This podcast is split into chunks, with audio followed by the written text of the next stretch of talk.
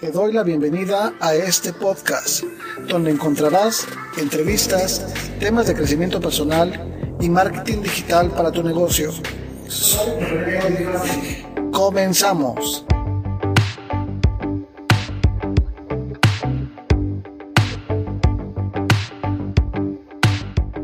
Hey, ¿qué tal? Te saluda nuevamente tu amigo René Graphic y ese es el episodio número 7 de este podcast.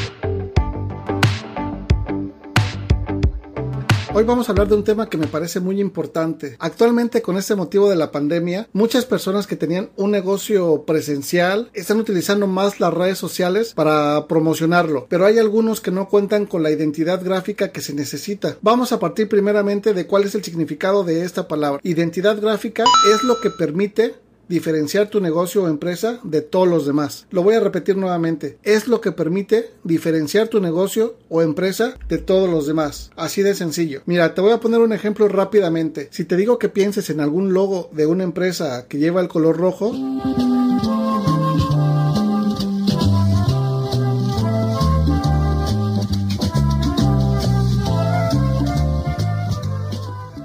Probablemente tu respuesta será Coca-Cola, otros más pensarán McDonald's y probablemente algunas personas pensarán en YouTube. Ahora comienzas a entender la importancia de esto. Son varios factores los que influyen en una identidad gráfica. Un logotipo, tipografías o letras, diseños para redes sociales, los colores de tu marca. Esos son solo algunos. Un estudio ha revelado que esto ha ayudado a las personas a que se identifiquen con el negocio o servicios rápidamente y con más frecuencia. Recuerda que tu identidad gráfica tiene que revelar quién eres tú. Algo muy importante es que si tú ya estás comenzando a tener presencia en las diferentes redes sociales, las tienes que mantener unificadas. ¿Y a qué voy con este punto? Es que tus diseños, tanto de portadas, imágenes de perfil y el contenido que compartes, tiene que mantenerse los colores de tu marca, el logotipo de tu empresa, las fuentes regularmente las tienes que unificar, o sea, máximo puedes manejar tres fuentes, tres tipos de fuentes en tus publicaciones dentro de los diseños que tú estás haciendo para compartir en tus redes sociales. Algo que yo te puedo aconsejar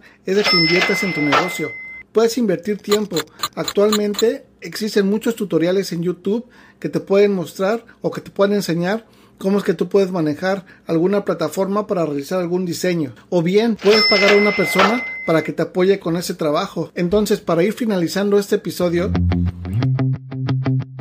si quieres destacar de la competencia y mostrarte de manera profesional, tienes que trabajar en tu identidad gráfica y el contenido que vas a compartir en las diferentes plataformas sociales. Entonces, para finalizar este episodio, si quieres destacar de la competencia y mostrarte de manera profesional, tienes que trabajar en tu identidad gráfica y el contenido que vas a compartir en las diferentes plataformas sociales.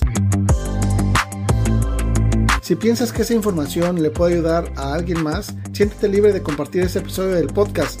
Y si quieres escuchar nuestros episodios anteriores, dirígete a renegodigraphic.com diagonal el podcast. Hasta el próximo episodio.